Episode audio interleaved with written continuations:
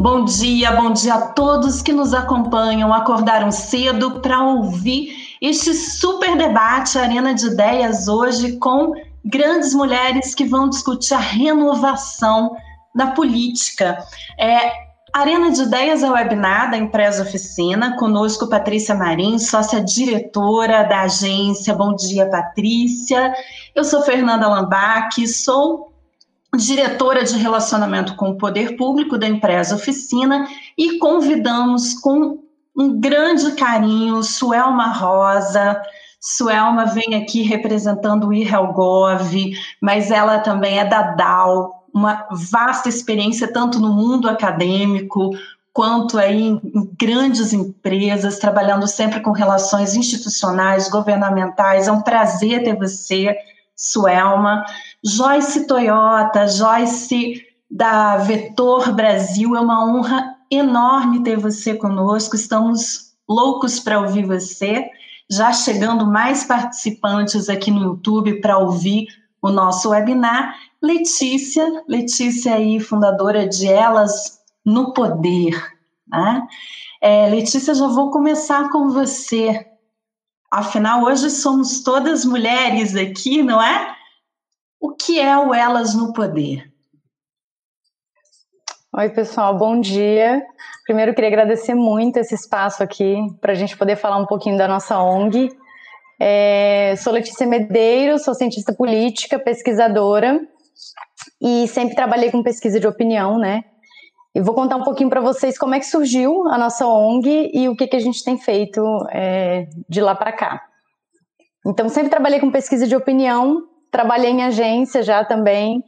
E, e quando você trabalha com pesquisa, né, a cada dois anos ali você tem o você tem eleições, você tem pesquisa eleitoral e, enfim, toda aquela movimentação que a gente está aqui na correria. O segundo, o primeiro turno vai acontecer esse domingo. E o que que acontece? Como pesquisadora, eu sempre a, a gente percebeu assim, né? Enfim, eu tive eu tive a oportunidade de abrir minha própria empresa ali em 2017, mais ou menos, recentemente. Em 2018 foi o nosso primeiro ano eleitoral ali com uma empresa de pesquisa. Eu e a Karen, a Karen é minha sócia na empresa, a gente é parceira na empresa, na ONG. E quando a gente abriu a empresa em 2018 e começamos a fazer pesquisa eleitoral, a gente percebeu que o perfil do cliente que a gente acessava era muito padrão, eram sempre homens já bem estabelecidos economicamente, com boas relações políticas.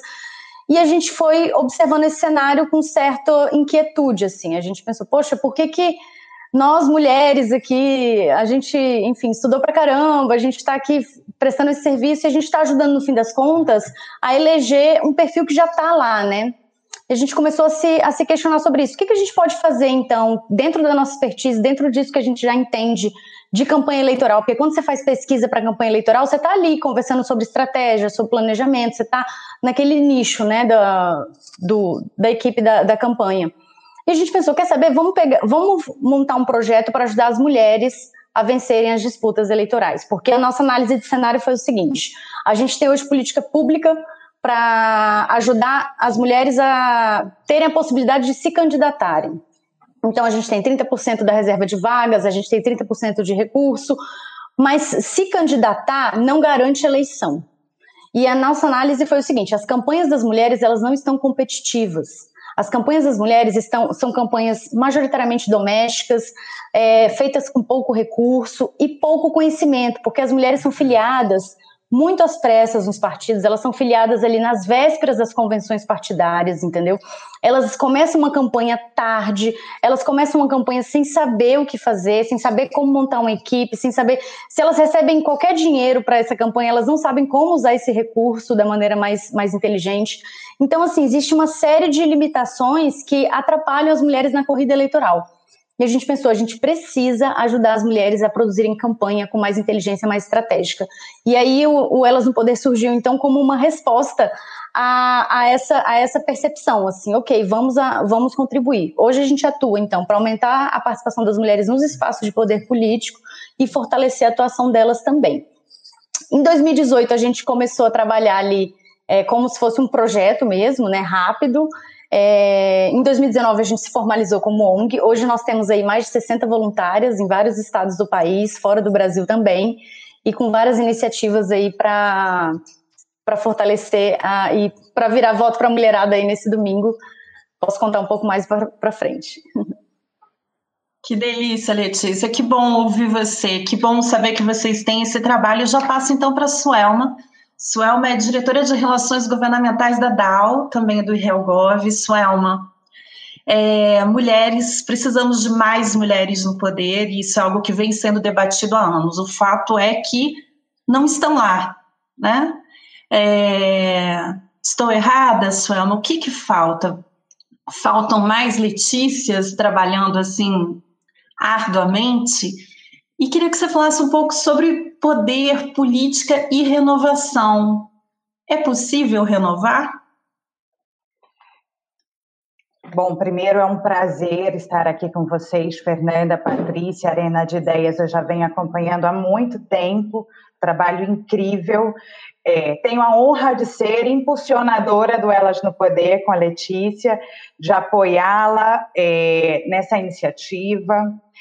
Eu, eu já estou há 20 anos nessa jornada, né, Fernanda? É, arredondando para baixo, né?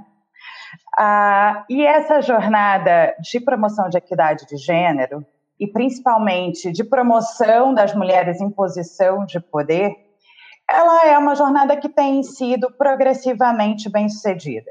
Talvez não na velocidade em que a gente espera, hum, no entanto, nós temos sido capazes de nos representar e de nos ajudar umas às outras, promovendo sororidade, trazendo a, a, aos no, as novas posições de poder. E uma reflexão sobre esse, todo esse contexto é que, primeiro, as novas gerações, como a Letícia, como a Karen, e, e todas as meninas que estão lá, não elas no poder, promovendo um trabalho incrível. Convido todas a, a acessarem a plataforma, os treinamentos sobre como planejar campanhas, sobre como planejar marketing, como, como trazer inteligência para esse planejamento de campanha fazem a diferença, né? Nas relações governamentais, por exemplo, hoje nós temos mais de cinco grupos de mulheres que se ajudam, trocando experiências, fazendo mentorias, é, puxando umas às outras. Quando a gente pensa nas dificuldades que a mulher encontra para alçar a posições de poder, a gente está falando daquele gargalo no qual as mulheres no Brasil são mais educadas que os homens, é, maior tempo de, de estudos, né? E ainda assim não estão em posições de liderança. Dentro desse universo de poder público poder e, e setor privado, é, talvez o setor privado tenha avançado mais, porque nós temos mais mulheres em posições de liderança no setor privado que no setor público. A representatividade no Brasil de mulheres parlamentares é menor que a do Líbano. E, e a gente não discute isso. E é interessante porque isso se faz refletir também no, no, no, espaço onde os profissionais que tratam desse diálogo entre o setor público e o setor privado também são majoritariamente homens. Talvez pelo reflexo da falta de representatividade dentro do setor político, né, dentro do setor público. Eu, eu sou uma otimista, né, Fernanda? A Letícia sabe disso. Então, assim, se eu não fosse uma otimista, eu não estava nessa agenda de promoção de equidade de gênero há tanto tempo, de promoção de diversidade. No Irrelvável, a gente incorporou toda a agenda de diversidade com um eixo específico para discutir essas questões no setor público e nas relações governamentais, para promover políticas públicas inclusivas. É, é possível sim algum tipo de renovação. Essa renovação, ela precisa de incentivos, incentivos em iniciativas como Duelas, mas também da participação e do engajamento cidadão. Eu acredito que a gente já trouxe a sociedade para o diálogo com a política, o que é positivo. No entanto, precisamos educar politicamente a sociedade. Perfeito, Suelma.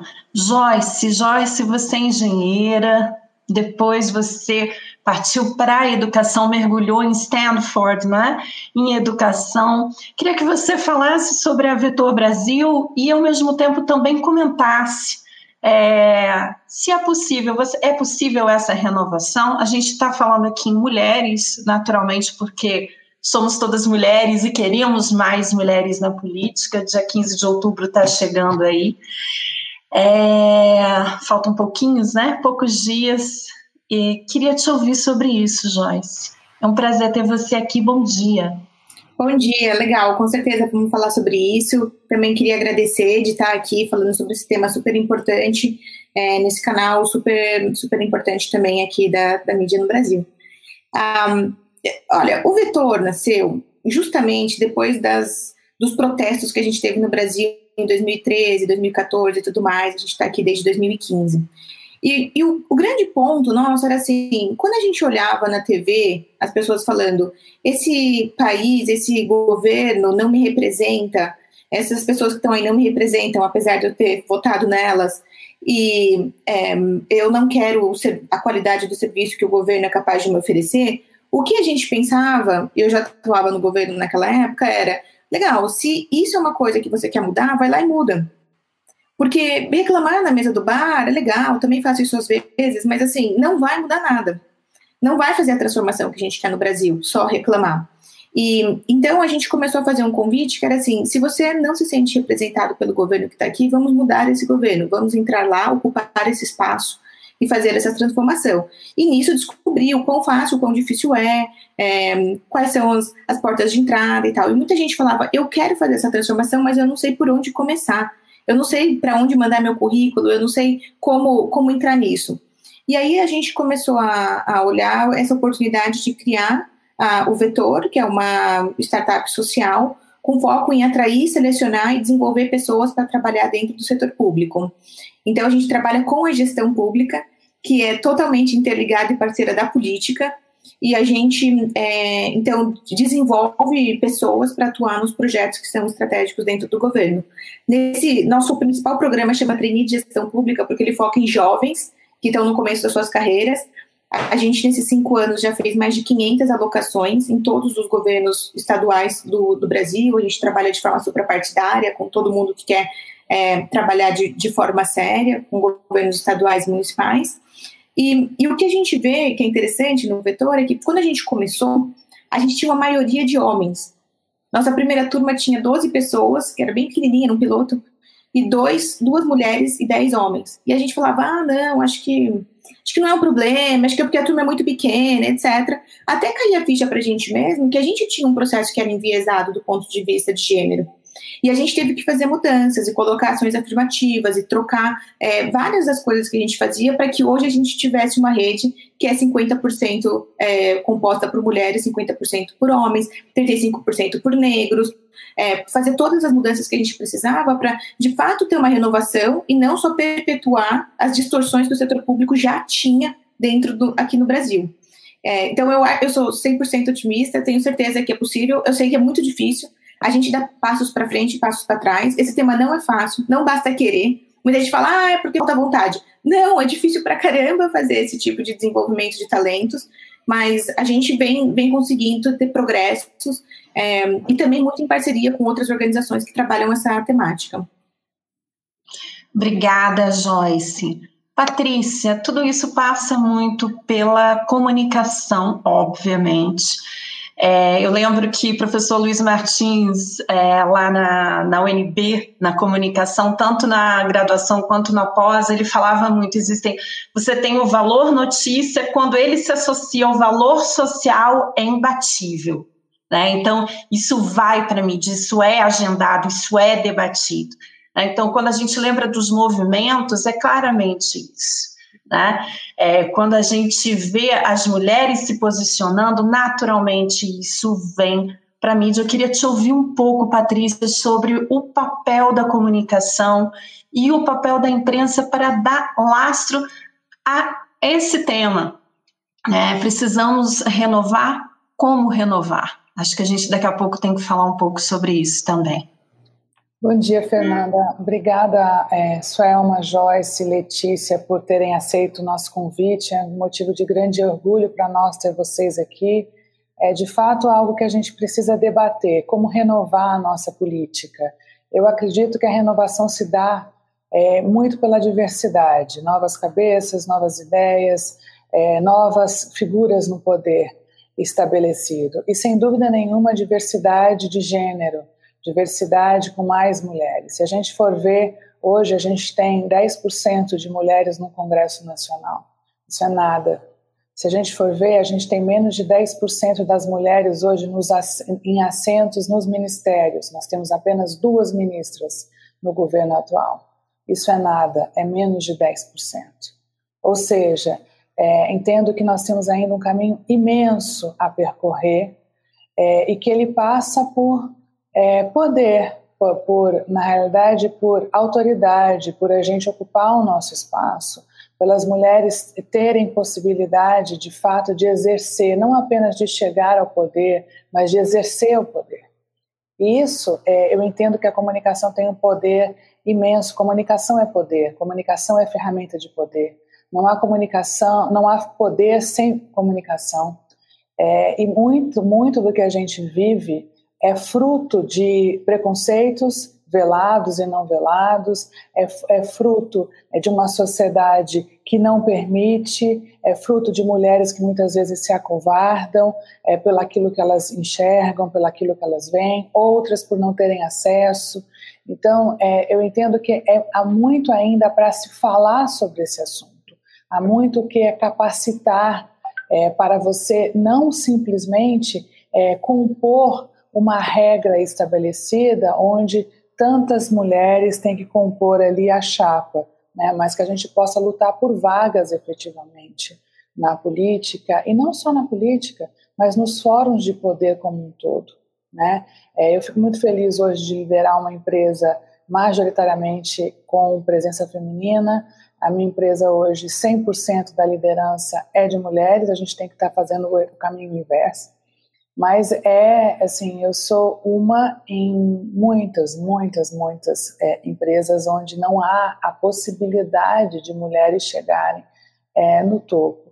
Mas não só mulheres. É, nós, eu estava até reparando aqui, nós não temos nenhuma negra entre nós. Nós não temos nenhuma índia entre nós. Nós não temos nenhuma quilombola entre nós. Há muito que se falar em relação à diversidade. Os ganhos da diversidade eles estão dados, né? A gente percebe os ganhos no dia a dia. Nós fizemos, é, eu sou cofundadora do OB também, que é o movimento Woman on Board, que nós estabelecemos é, é, um movimento que pretende aumentar o número de participação de mulheres nos conselhos de administração e de conselhos de representação das empresas. E nós fizemos uma pesquisa com as empresas certificadas no Brasil sobre como empresas que hoje têm duas mulheres nos seus assentos elas lidaram com a pandemia. E foi é, notar, notadamente é, é, efetiva a presença dessas mulheres, porque as mulheres hoje é, que estão nos conselhos, elas têm a sensibilidade para a questão humana muitas vezes, né? A flexibilidade para eu estou aqui na minha casa, eu tenho que cuidar dos meus filhos. Muitas vezes a carga que a mulher administra não é percebida nas empresas, não é percebida no ambiente de trabalho é, é, público também. Ou seja, eu entendo que a comunicação ela tem um papel nesse momento ainda tão básico é, que é da gente poder debater sobre, conversar sobre. Eu entendo que as pessoas elas ganham é, a maturidade e elas ganham a, a, a, intenção de liberdade, de que eu posso, quando a gente a, se abre mais para falar. Então, é muito interessante ouvir a Letícia falando sobre todo o processo de capacitação, né, como é que a gente faz para profissionalizar é uma questão básica que é eu quero ser hoje gestora, eu quero estar na política, como fazer isso de uma maneira profissional, né? Então, tem tantas áreas que a gente pode atuar, e eu entendo que a comunicação é esse elo, né? Falar mais, vamos falar mais sobre o assunto. Vamos falar sem medo. E o momento pede isso. Quando a gente vê Kamala Harris, isso é uma, um poder é, é, para a gente se mover e dizer sim, é possível. A gente é, é, possível, não é simplesmente uma mulher, é uma mulher incrível, uma mulher poderosa, é uma mulher negra, é uma mulher é, que conseguiu é, vencer lá atrás, né? Foi uma brilhante procuradora-geral de justiça na, na Califórnia, ou seja, é uma mulher que fez direito é, é, num, num, lugar onde existe muito preconceito em relação a mulheres na carreira né, do direito, ou seja, são tantos preconceitos ainda a serem vencidos, se a, gente não falar sobre, se a gente não colocar o elemento do, da comunicação, nós não conseguiremos, de fato, exercer comunicação como ferramenta de poder. Aí, Giovana dizendo que a Arena de Ideias de hoje mostra o hashtag Girl Power. Parabéns, que orgulho, Giovana Carvalho. Marcela Gomes Coelho Cialine, que time de convidados. É, Patrícia citou Kamala Harris, queria ouvir um pouco você, Letícia. É, ela simboliza uma série de coisas, Patrícia falou aí é, um pouco, né? Primeira, primeira vice-presidente, uma atuação impressionante. Eu estava assistindo um vídeo dela ontem, uma fizeram um vídeo bacana de, de, né, ali saudando a Kamala e, e aí aparece o seguinte: os momentos em que ela é dura no Senado. E eu estava me transportando para o dia a dia das relações governamentais. É, muitas vezes é, eu só consegui virar o jogo e fazer com que os homens do outro lado, meus assessorados, parassem e falassem: nossa, realmente, na hora que eu fui para uma simulação de uma audiência, para uma simulação, meti a mão na mesa e fiz aquela encenação. E eles, nossa, é preciso isso? É preciso encenar? É preciso dedo em rixa? É preciso bater na mesa? Ou não? por onde que a gente começa, Letícia? É, Fernanda, achei incrível esse relato, assim, porque é exatamente isso que, que a gente escuta, né? Primeiro, eu queria só fazer um comentário sobre essa questão da diversidade que vocês trouxeram para cá. A gente fala muito o seguinte, que quando a gente fala de diversidade, a gente não está falando assim de ter opiniões diferentes. Porque opinião diferente todo mundo tem. Cada um tem a sua, e nós aqui, como grupos de mulheres, nós vamos divergir em vários pontos. Não é isso. A gente está falando de diferença de referência, a gente está falando de diferença de background, de diferença de experiência de vida. Esses olhares, né, que partem de pontos de diversos, né, eles melhoram a qualidade da produção de política pública, eles melhoram o nosso processo de fazer diagnóstico, eles melhoram, enfim, todo o eles trazem mais qualidade para o processo de tomada de decisão. E quando a gente fala de corrigir esse número aí, né, de mulheres sendo metade da população e 15%, 10% nos espaços de, de representação, a gente está falando disso, da gente trazer perspectivas diferentes. E é muito nessa linha que a Patrícia falou, não é só mulheres brancas, porque mulheres brancas também, de forma geral, vão partir de, um, de realidades parecidas. A gente tem que trazer diversidade mesmo. Mulheres negras, mulheres trans, enfim, todos os grupos aí para mulheres indígenas, né, para a gente ter realmente essa, essa, esse ponto de partida diferente. É, sobre essa questão da encenação, a gente fez uma pesquisa em 2019 é, chamada Perfil da Mulher na Política, e a gente buscou entender o que, que as, como que as mulheres se relacionavam com o sistema político tal como ele é posto hoje. E a gente perguntou lá na pesquisa, por que, que é, você tem interesse em se candidatar, sim ou não? Das mulheres que falaram que a maioria falou que não, que não tinha interesse em se candidatar ainda, e das que falaram que não tinha interesse em se candidatar, 40% alegaram que não se viam com perfil para política. E quando a gente mergulha fundo nas respostas, porque foi uma pergunta aberta, a maioria delas falou: eu me sinto melhor no, assessorando, eu me sinto melhor trabalhando no, num gabinete, eu me sinto melhor, eu, eu não tenho estômago para política, eu não acho que eu consigo viver, é, lidar com o dia a dia da política, eu acho um dia a dia duro, eu acho um dia a dia violento. E, e, esse é, e essa é uma questão que a gente tem que falar, né? A violência política de gênero sofrida hoje para as mulheres que estão em mandato, ela é muito forte, ela é muito, ela é muito assim cruel, né? E quem está de fora vê isso, e as mulheres que estão de fora veem isso, elas veem o assédio que essas mulheres sofrem. É, temos voluntárias trabalhando na, na, nossa ONG, né, que estão no Congresso, assessorando parlamentares, e elas falam: Poxa, as parlamentares conversam entre si sobre ameaças de morte que recebem, tomando um cafezinho, assim, como se fosse algo quase que banal ali, entendeu? Então a gente tem que falar dessa questão da, da da violência política de gênero, e a gente tem que entender o seguinte, que as mulheres, quando elas estão no espaço de poder, que teoricamente você não está acostumada, né, a olhar, a ver uma mulher ali, ela vai causar um desconforto, ela vai ser um ponto de, de ela vai tirar ali, digamos, a, as coisas do, da, do estado que elas estão, né? Ela vai mexer no status quo de alguma forma.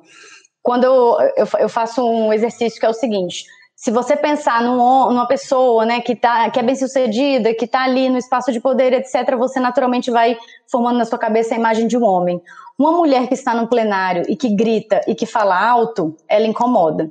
Mas a gente escuta há anos os homens fazendo exatamente a mesma coisa e a voz deles, o timbre da voz deles não incomoda a gente, porque a gente está acostumada a ouvir. Agora, o timbre da voz de uma mulher gritando é estridente e é difícil. E isso que você falou, Fernanda, que você teve que realmente entrar num personagem, eu já ouvi de mulher que foi secretária de governo, eu já ouvi de mulher que é diretora de agência, que é CEO de, agência, de empresa. Então, assim, não interessa, eu já vi de estagiária. então, assim, não interessa onde você está.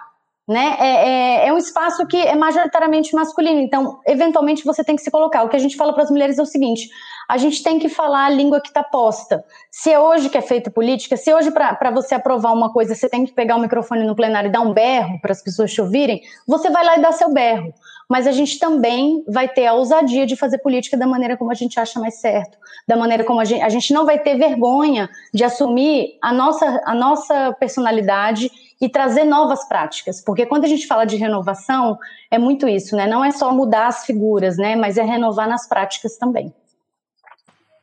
Fernanda, se eu puder só complementar, achei ótimo o ponto da Letícia sobre, sobre isso, existem vários estudos que mostram que uma coisa é a gente, como mulher, se colocar, mas também existe o outro lado, que é a gente, como ou mulheres ou homens, perceber uma mulher que está nessa posição. E, e, existem vários estudos que mostram que o range que é aceitável para uma mulher, para ela ser muito mole ou muito bravinha, é muito menor do que para um homem. Então, quando a gente vê um homem sendo mais nice com alguém, sendo mais ok, a gente fala, ah, que legal, que homem educado. Quando a gente vê um homem gritando, se colocando, a gente fala, olha, um líder é uma pessoa que sabe o que quer, sabe onde quer chegar. E quando a gente vê uma mulher sendo mais nice, a gente fala, olha só como ela é mais maternal, ela não consegue as coisas porque ela é muito conciliadora. Ou olha só como ela grita quando ela tá do outro lado e ela tá bravinha. Né? Ninguém fala para um homem, você tá bravinho. Isso não existe no feminino, né? Então, eu acho que é, tem um outro lado que, é, que todo mundo, nós, homens e mulheres, a gente também tem que se questionar sobre como a gente está percebendo é, mulheres que estão nessas posições e julgando, porque a gente, como mulher, também julga. Né? Então eu acho que, é, que, que se relaciona super, assim, achei, adorei, adorei a, tema, Fernanda, porque é, fala sobre estilos de liderança, né? Na nossa geração, na minha, na tua, na da Patrícia, a gente foi criando máscaras, e essas máscaras assumiam o ideal de liderança masculina, que a gente foi reproduzindo, né? Você contou a sua experiência agora, e eu, eu sei que meu tom de voz eu alterei ao longo do processo. Né? A, a, a forma, a minha postura numa reunião é diferente. E isso foi um processo de adaptação até ao ponto em que o meu rosto cresceu para a máscara, né? E aí eu me transformei nisso. Mas. É... Só é uma desculpa te interromper. Vou só te dizer, no meu primeiro emprego, é, me chamaram para dizer o seguinte: assim, eu tentava ser eu mesma, conciliadora, diplomática. Você tem duas vozes, uma que mia e uma que é bonita. Usa que é bonita Alquimia, depois eu fui fazer autocrítica, era quando eu me sentia assim, eu era muito jovem, tinha 21 anos, então eu me sentia assim, às vezes um pouco, é, vamos dizer, vou ficar no meu lugar, e aí eu falava de uma forma mais menina, era a voz que me ava. Então eu tive também, assim como você, que aprender a impostar essa voz, e com isso vem todo o resto, né? E, e, eu acho que o nosso lugar de trazer é, essas novas gerações é possibilitar um outro estilo, né? Que a liderança feminina ela agregue as qualidades do feminino, porque a gente não precisa polarizar, né? Equidade é termos direitos iguais, acessos iguais, sabendo que nós temos capacidades iguais, mas nós trazemos homens e mulheres aportes diferentes. Então, uma liderança empática né? uma liderança é, que, discutativa, de comunicação não violenta, seria um, uma típica liderança feminina, que era o que eu gostaria de ver. Né? que certamente não estamos vendo nos espaços políticos, porque esse espaço polarizado ele faz avançar né, para esse caminho, esse lugar da violência de gênero, para a comunicação violenta e, e para uma não escuta, mas a gente precisa conversar mais sobre o que era uma liderança feminina e como a, os atributos femininos socialmente construídos, sim, e não tem nenhum problema com isso, eles também aportam para um ambiente plural, como comentava a Letícia. Patrícia, voltando aqui um pouco para a questão da comunicação, a Letícia usou aqui é, há uma língua, há uma linguagem que está posta, né? Há uma língua, a gente pode até usar isso, que está posta. É, e ela usou também, é preciso ter um perfil. As mulheres acham que elas, é, não é que preciso ter um perfil, elas acham que elas não têm um perfil, né? É, queria te ouvir isso. É preciso ter um perfil para estar na política, para liderar? Não, é preciso ter autenticidade. Acho que a gente, na realidade, uma das das, eh, dos reflexos dessas, desses preconceitos invisíveis, invisíveis são estereótipos criados em relação à mulher. É a mulher que grita, é a mulher que é mulherzinha, é a mulher que só usa rosa, é a mulher que tem mil outras atividades e não vai dar conta do trabalho, é a mulher que só arruma confusão, é a mulher que é muito frágil, ou seja, são tantas tantos estereótipos que muitas vezes nós percebemos muitas mulheres, e nós, eu mesma, né, não posso falar por vocês, mas eu mesma, muitas vezes me até enquadrando, às vezes, nessa, nessa caixinha. É, eu, eu tive um, um episódio é, esse ano que me deixou, no ano passado, no final do ano passado, que me deixou profundamente abalada de um alto gestor é, do governo federal atual, em que eu estava numa reunião apresentando um resumo de um relatório, onde era uma instituição em crise, eu apresentava um resumo de um relatório e esse gestor me disse: Olha, é, pode parar de falar, é, não me interessa o que você está falando. Primeiro, porque você é mulher, segundo, porque você é empresário. É, na mesma hora, minha reação foi: olha, eu não realmente, é com base nesse desrespeito, eu não tenho por que mais ficar aqui, eu vou embora. Só que, e, e sair da sala, né? E, e, a situação era tão complicada, porque em algum, alguns lugares é, não é permitido entrar com celular, né? É, e, e entendo, entendi depois dessa cena que é até por um motivo de coição, né? Então nós estamos, somos coibidos muitas vezes é, e não é por uma questão de sigilo das informações que estão sendo lidadas ali. E nessa, mas assim que eu entrei é, no Uber, eu desmontei. Eu chorei, chorei, chorei, chorei, chorei. É, e falei, por que eu estou chorando? Estou chorando porque eu fui absolutamente violentada ali verbalmente. Qual era a minha atitude? O que fazer? Eu me senti desrespeitado. O que eu devo fazer? Eu devo denunciar? é, eu devo voltar lá, ou seja, é, eu, eu que estou dentro de movimentos feministas, eu que sou engajada com a causa, eu que tenho uma empresa predominantemente composta por mulheres, me senti violentada.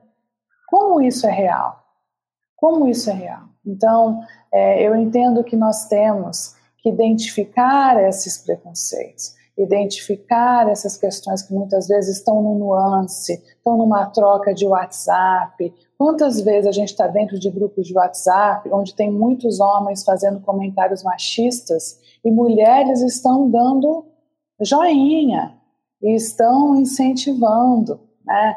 É, é, é uma cultura, é, é, uma, é, é, é algo cultural, não é prerrogativa do Brasil, né? nós temos muitos outros países que são muito mais machistas do que o nosso, né? Mas nós temos que lutar pelo nosso poder, pela autoridade da mulher é, pela diversidade que deve ser imposta, sim, é, para que os nossos espaços possam ser ocupados com muito mais propriedade do que nós estamos. Né? Então, é uma luta é, é, de anos, é, a, gente, a gente comemora muitas conquistas, sem dúvida nenhuma, mas eu entendo que ainda nós estamos assim no começo de uma grande jornada.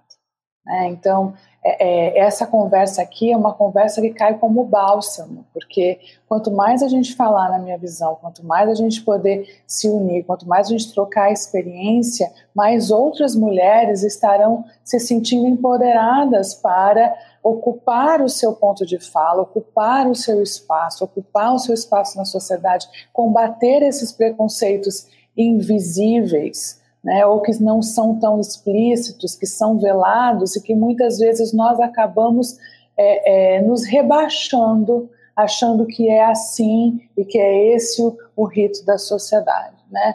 E isso é um erro. Nós temos, na realidade, que nos impor, nós temos que nos colocar, nós temos que lutar contra esse tipo de, de preconceitos né, e, e das violências que estão sendo dadas. Quando a gente vê o caso Mariana Ferrer, estarrecedor, é, envolvendo várias áreas do direito, e não apenas a justiça, mas envolvendo é, várias. Eu até fiz um post nas minhas redes dizendo que eu não sei quem é mais cretino ali naquela situação. E eu pensei.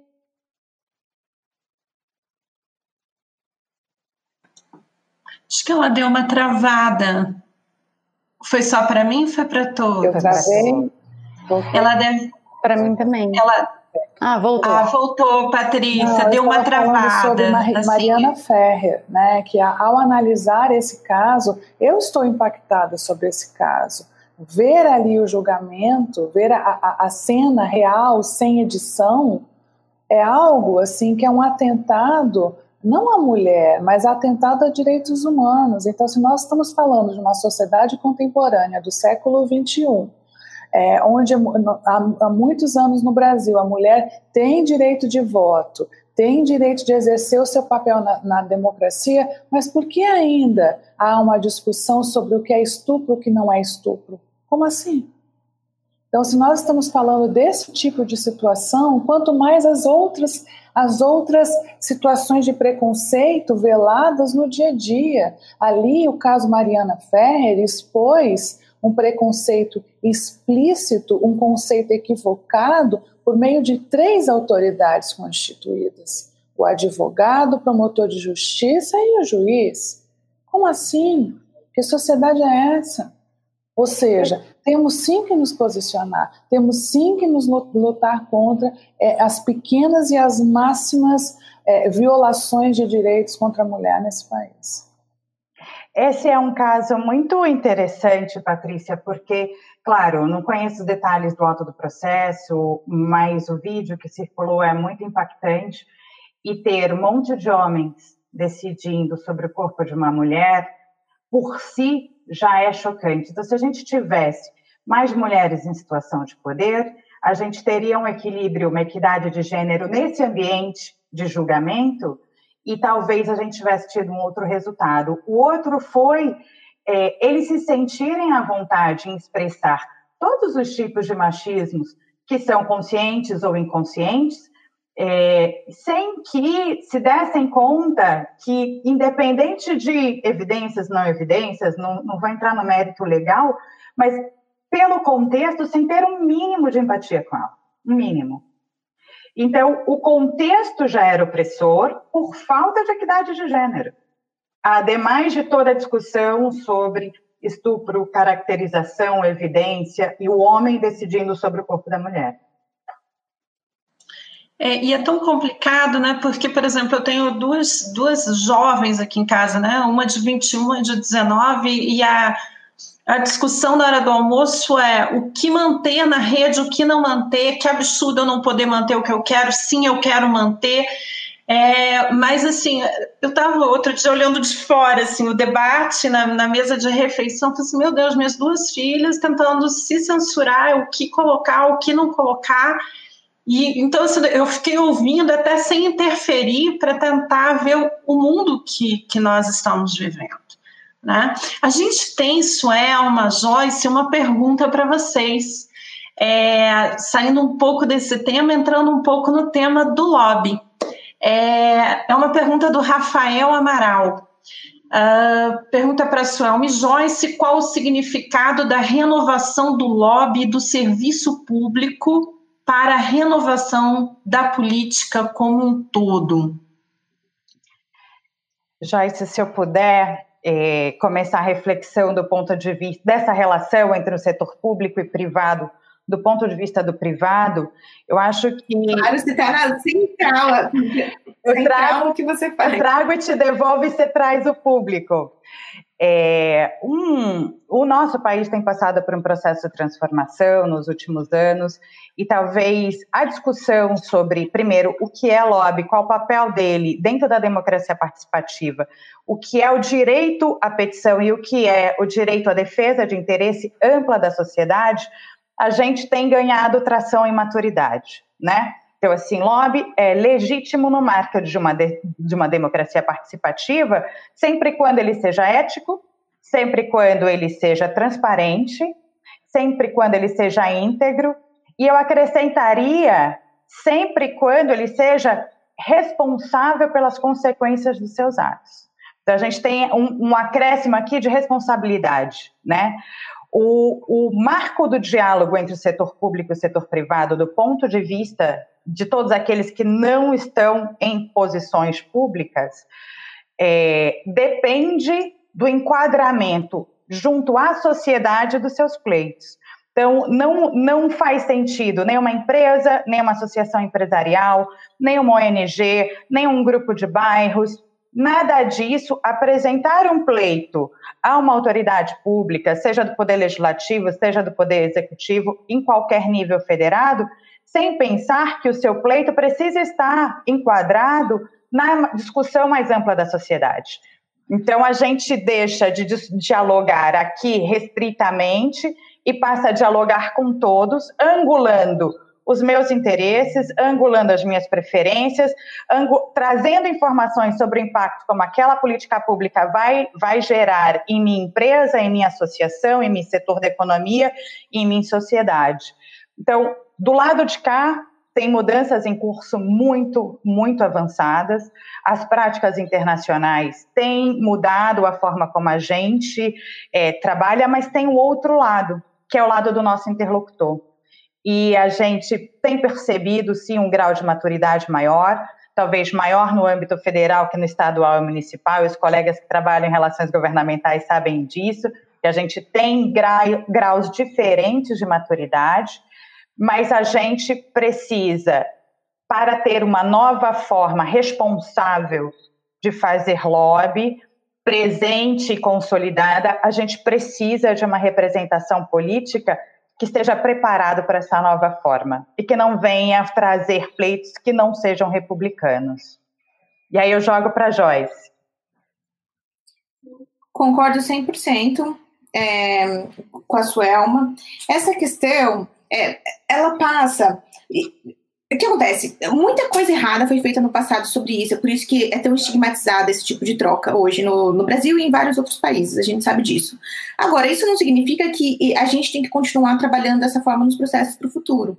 E uma das coisas que eu tenho otimismo nesse, nesse tipo de processo é que hoje a gente tem tecnologia para garantir transparência na forma como a gente faz é, esse tipo de troca. E isso é importante, tanto porque a defesa de de direitos, de ideias, etc., legítima, quanto porque o, a gente vive no mesmo mundo, setor público e setor privado, por mais incrível que pareça, vivem no mesmo mundo, e a gente gosta, às vezes, de acreditar que são dois mundos separados, não são, né? Somos todos pessoas que compomos essas organizações.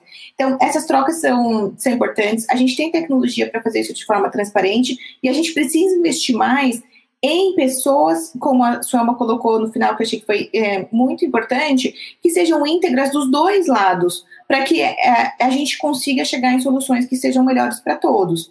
E, e, eu faço um paralelo dessa questão do lobby até com PPPs, que são as atuações do, do público-privado. eu vou fazer só uma explicação super breve. Por exemplo, quando a gente pega a lei antiga de compras do governo, a 8666, que é super famosa para quem trabalha com, com o setor público, a gente tem um negócio que é assim, ó, quando o governo quer comprar uma coisa, o gestor público ele tem que acordar um dia e falar: hoje acordei com vontade de comprar não sei o que lá e vou comprar. Nunca o setor público pode virar e falar: olha, nunca o setor privado pode virar e falar: olha, eu tenho uma inovação, eu tenho um produto, um projeto diferente, você quer comprar isso daqui? Isso é um absurdo, é óbvio que é uma lei que é pedida para ser burlada. O que, que a lei de PPPs, por exemplo, que é muito mais moderna, já prevê no Brasil muito melhor? O, o ente privado pode virar para o setor público e falar assim: Ó, oh, você nunca falou sobre isso, mas eu acho que isso aqui faria sentido para você. Eu vou manifestar aqui para você é, o meu interesse de te prestar esse serviço.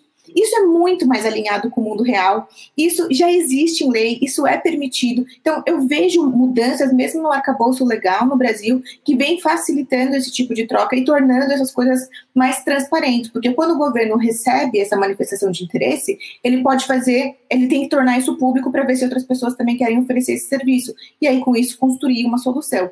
Então, eu vejo é, muitas coisas se renovando nesse, nesse sentido da relação entre o público e o privado. Eu acho que isso é muito bem-vindo.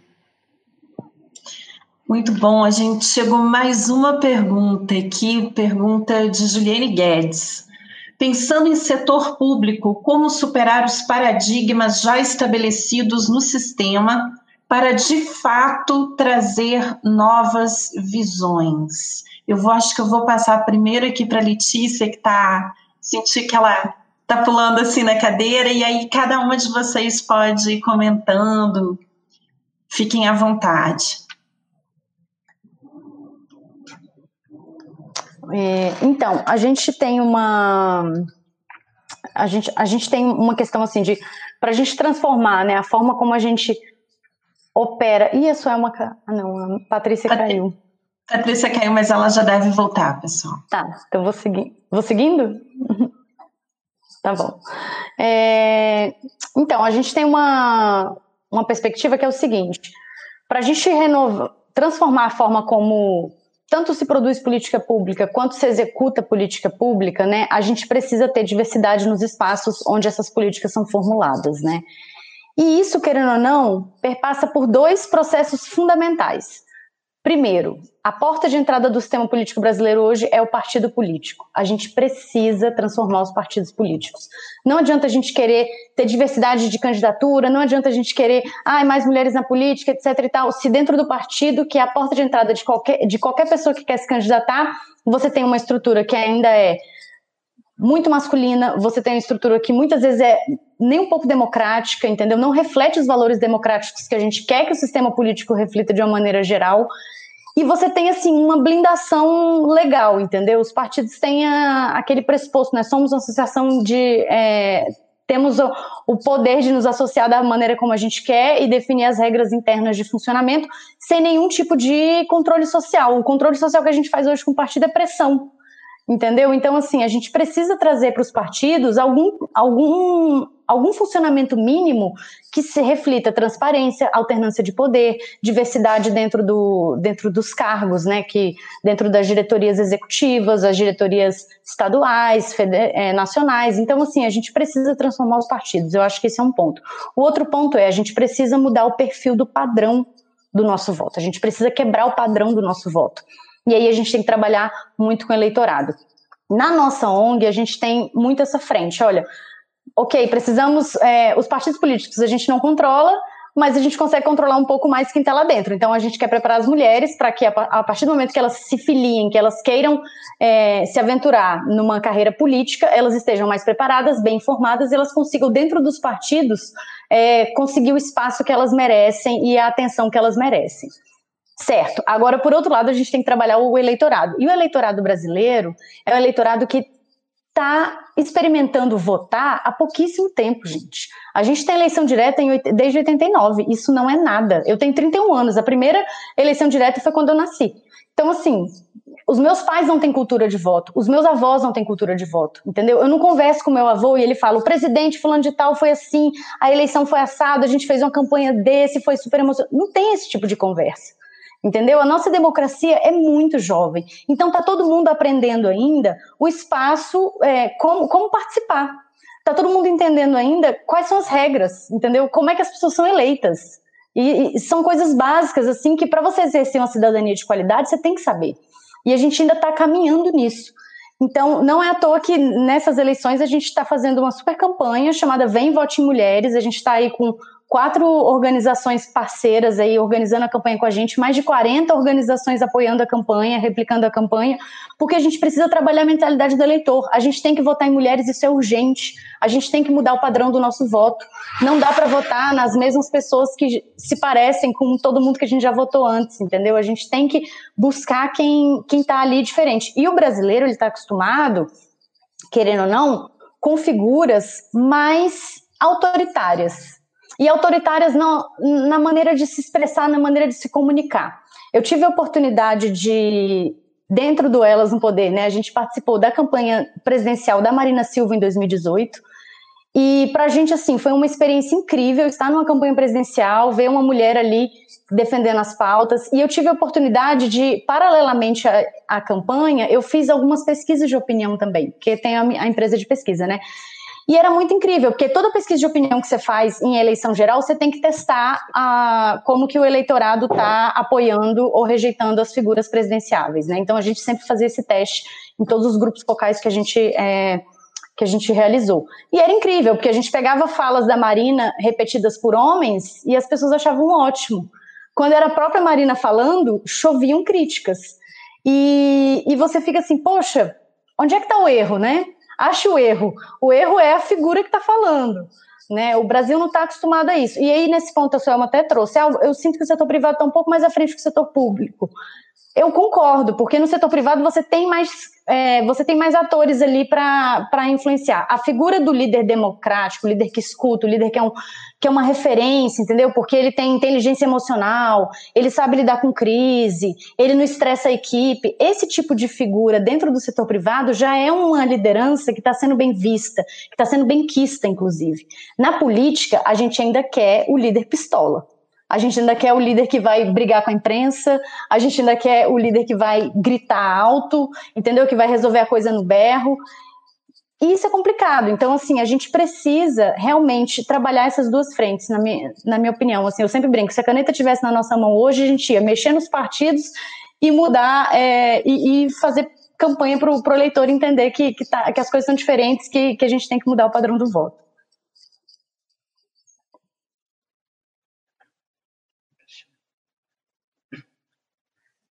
Fê, você está muda. Você está no mudo. Desculpem, eu estava dizendo, Patrícia, que bom que você voltou. A gente estava aqui te esperando, é, agradecendo a Letícia, dizendo que essa uma horinha passa muito rápido. É, e a gente tem ainda duas perguntas, então o que, que, eu, o que, que eu vou fazer? Geralmente, nesse momento, eu passo para as mensagens sinais para que cada um possa deixar a sua mensagem mas como eu tenho duas perguntas, eu vou encaminhar para vocês e vocês já vão deixando a mensagem final. E Patrícia encerra para a gente. Então, a primeira pergunta é uma pergunta de Silvia Pacheco.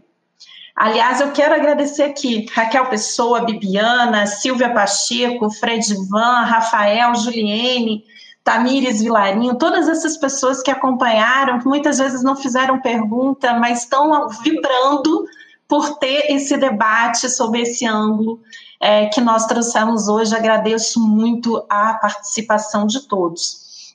Então, Silvia Pacheco aqui nos pergunta: Suelma e Joyce, há hoje espaço para mudança de pensamento do setor público em relação ao lobby republicano? Sinceramente?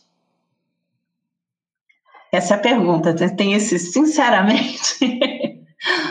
Sim, tem. Eu, eu tive a honra de sentar nesse diálogo entre, entre setor público e privado no Brasil e fora do país por esses 20 anos de carreira e trabalhei no governo federal. E trabalhar dentro do governo te faz perceber que há uma pluralidade de pensamentos também dentro do governo, né? É, o fato, o, a, a, liderança não expressa a totalidade de, de pensamentos e de representações ali. e a gente tem avançado muito. Então, principalmente na burocracia brasileira, a burocracia é muito madura, nós temos servidores, ao contrário da narrativa, nós temos servidores públicos com muita experiência, com muita capacidade, com muito senso de responsabilidade da gestão pública, e eles têm trazido boas práticas, né? A prática da ata, a prática da reunião por Zoom, a reunião por Zoom ela é gravada, né? A prática do, do registro da agenda, é, a prática de trazer para uma mesma mesa várias representações de interesses, não evitar reuniões um a um desnecessárias, se é um tema de interesse da população. A prática de, é, por exemplo, fazer consultas públicas. Se a gente faz consultas públicas, se a gente faz análise de impacto regulatório, metade do trabalho de relações governamentais será se posicionar formalmente pelos canais de influência né? A, a prática de audiência pública para falar do ponto de vista do legislativo. Então, a gente tem avançado em ferramentas de diálogos. Todas as vezes que o setor público trouxer espaços formais de diálogos, sejam conselhos, sejam comitês de debate, sejam esses canais que eu falei de consulta pública, análise de impacto regulatório, é, audiências públicas, você evita a necessidade do um a um. Porque aí você coloca todo mundo, que todas as partes interessadas num tema, dialogando, trazendo seu ponto de vista. Nenhuma tomada de decisão é completa, não tem informação completa. Então, a minha resposta é sim, está em transformação. Vamos separar o que é gestão pública do que é política, do ponto de vista político-partidário. É, de fato, sem uma transformação no processo eleitoral, ou seja, que a gente traga renovação política pelo processo eleitoral, uma parte dessa dinâmica ficará limitada, mas a gente tem excelentes servidores públicos, que são os nossos interlocutores, que são comprometidos com o país, que se sentem representando o Estado, não o governo, e que entendem a responsabilidade de um diálogo transparente, ético e íntegro, mas principalmente responsável, porque ética e integridade é obrigação. Transparência no processo de tomada de decisão é obrigação. Responsabilidade é saber que o meu pleito não é individual, né? O meu pleito ele é social e ele precisa ser angulado do ponto de vista da sociedade. Como eu disse antes, eu sou otimista, Fernanda. Então, acho que está indo para o caminho certo, sim. Obrigada, Suelma. Joyce. Concordo com, com a Suelma. Existe um corpo técnico que está avançando as questões mais importantes do lado de dentro. Acho que isso é super importante. É óbvio que também existem pessoas que torcem contra, que não querem, querem deixar a coisa bagunçada justamente para ter espaço para fazer coisa errada. Tem muito, óbvio, e é por isso que a gente tem que tomar tanto cuidado com quem a gente em quem a gente vota. Eu trabalhei uma vez para um secretário de educação estadual e ele falava assim, quando ele ia estava em época de eleição e tudo mais, ele falava assim: cuidado com em quem você vai votar no parlamento, porque é com essa pessoa que eu vou ter que negociar para as coisas saírem. Então, aqui, é assim, é nessa hora das eleições que a gente está tomando essa decisão sobre o que, que, em quem a gente vai votar, que a gente vai pensar quem é a pessoa que vai que vai negociar as regras para a gente poder tornar mais transparente e íntegra, íntegra a relação do setor público com o setor privado. Mas eu vejo, um, apesar de ter um, passado é, de, de, de, ter pessoas hoje que ainda é, tentam é, embolar o meio de campo para não facilitar esse processo, eu vejo um, um, um espaço muito grande de, de melhoria. Pessoal, todo mundo achando que passou muito rápido, viu? Mas a gente vai ter outros debates como esse. Letícia, deixo agora para a sua mensagem final. É, e já me despeço, sou Fernanda Lambac, sou diretora de Relacionamento com o Poder Público aqui na Empresa Oficina. Quem vai fazer nosso encerramento hoje vai ser Patrícia Marins, trazendo aí os quilanes, os aprendizados dessa nossa manhã tão especial. Letícia, é com você.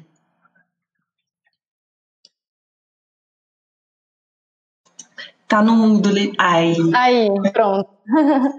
é, bom, gente, muito obrigada pelo espaço. É, queria deixar aqui um, um recado, né? Quem vai votar nessas eleições, se você ainda não encontrou a candidata que você se identifica, procure, porque provavelmente ela não conseguiu chegar até você por falta de recurso, por falta de, de, de dinheiro, de apoio, enfim. Faça uma busca detalhada. É, tem uma publicação do Vamos Juntas na Política que elas levantaram cinco fontes diferentes de busca de candidaturas. Então, dê uma olhada. O próprio TSE está divulgando também todas as candidaturas em todos os municípios. Então, faça uma busca, procure uma mulher que realmente te represente, vote em mulheres e venha apoiar nossa campanha também. Quem, quem tiver interesse, o nosso link de enfim, o chat para o nosso WhatsApp para você acessar as missões diárias que a gente está passando, os conteúdos que a gente está publicando, é bit.ly barra quero ajudar a Vem. Vem de Vem Vote Mulheres. É isso. Obrigada. Letícia, repete. bit bit.ly barra quero ajudar a Vem. Não sei se o caminhão deixou vocês me escutarem. O caminhão que passou aqui. Obrigada. Bom, meninas, muito obrigada pelo tempo de vocês. Suelma, Joyce, Letícia. Obrigada, Fernanda, pela condução da nossa conversa hoje. Que conversa animadora. Eu saio daqui renovada. É, acredito que todas nós o tempo inteiro tenhamos que trocar muito para que a gente possa é, ter de fato coragem para enfrentar esses desafios tão tortuosos que a gente encontra. Eu também sou otimista, é, como a Suelma, acho que temos que, temos que ser otimistas, apesar das dificuldades que nós enfrentamos, apesar das situações é, que nos deixam indignadas muitas vezes, mas sem otimismo a gente não vai conseguir pavimentar soluções, acredito. E, e é muito interessante ver que, de fato, é possível sim renovar o status quo da, das relações políticas no país, pelos aprendizados aqui que a Joyce, a Suelma e a Letícia nos trouxeram, com mais diversidade, com um olhar mais flexível, com a mulher se colocando no seu ponto de fala, não só a mulher, mas as nossas diferentes representações, né? as trans, as com mais idade, as negras, as quilombolas, ou seja, todas, todas sem exceção. É, essa busca por mais diversidade é, é o que realmente nós acreditamos que possa trazer um novo olhar. A gente tem que ter uma nova mentalidade. Há muitos avanços que o nosso país precisa em diferentes áreas na saúde, na educação, na segurança pública. E essas são as pautas das mulheres, se a gente pensar. Né? As mulheres, quando elas é, se empoderam como gestoras públicas, as três principais pautas, saúde, educação e segurança pública, são as pautas da mulher. Não, é, curiosamente, são as pautas de mais necessidade do nosso país. Então, nós precisamos de fato desses pontos de fala, dessas narrativas, buscar novas narrativas, é lutar contra a velha, a velha, é, é, o velho estereótipo, não permitir que esses estereótipos po possam corroer as nossas relações e, de fato, estabelecer esse ponto de fala feminino com autoridade. Né? Então, para isso, eu entendo que essas relações nós, dos movimentos sociais que estão aí sendo representados, né, papel da Vetor, da Elas no Poder, o papel da, de Helgov, como a Suelma é, desempenha, isso tudo é muito importante. A, a, soma disso tudo é o que vai trazer uma política com mais é, significado e, a, e, e o poder da democracia de fato ser estabelecido no nosso país, né?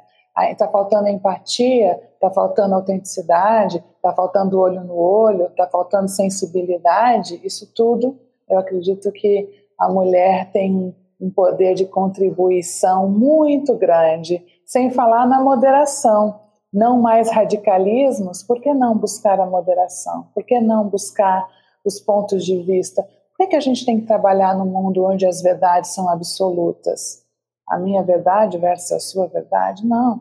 É possível a gente estabelecer é, um mundo onde há, há sim antagonismos, mas a gente possa, é, com o olhar da mulher, buscar para essa, essa moderação e o engajamento da sociedade para mais democracia e mais diversidade.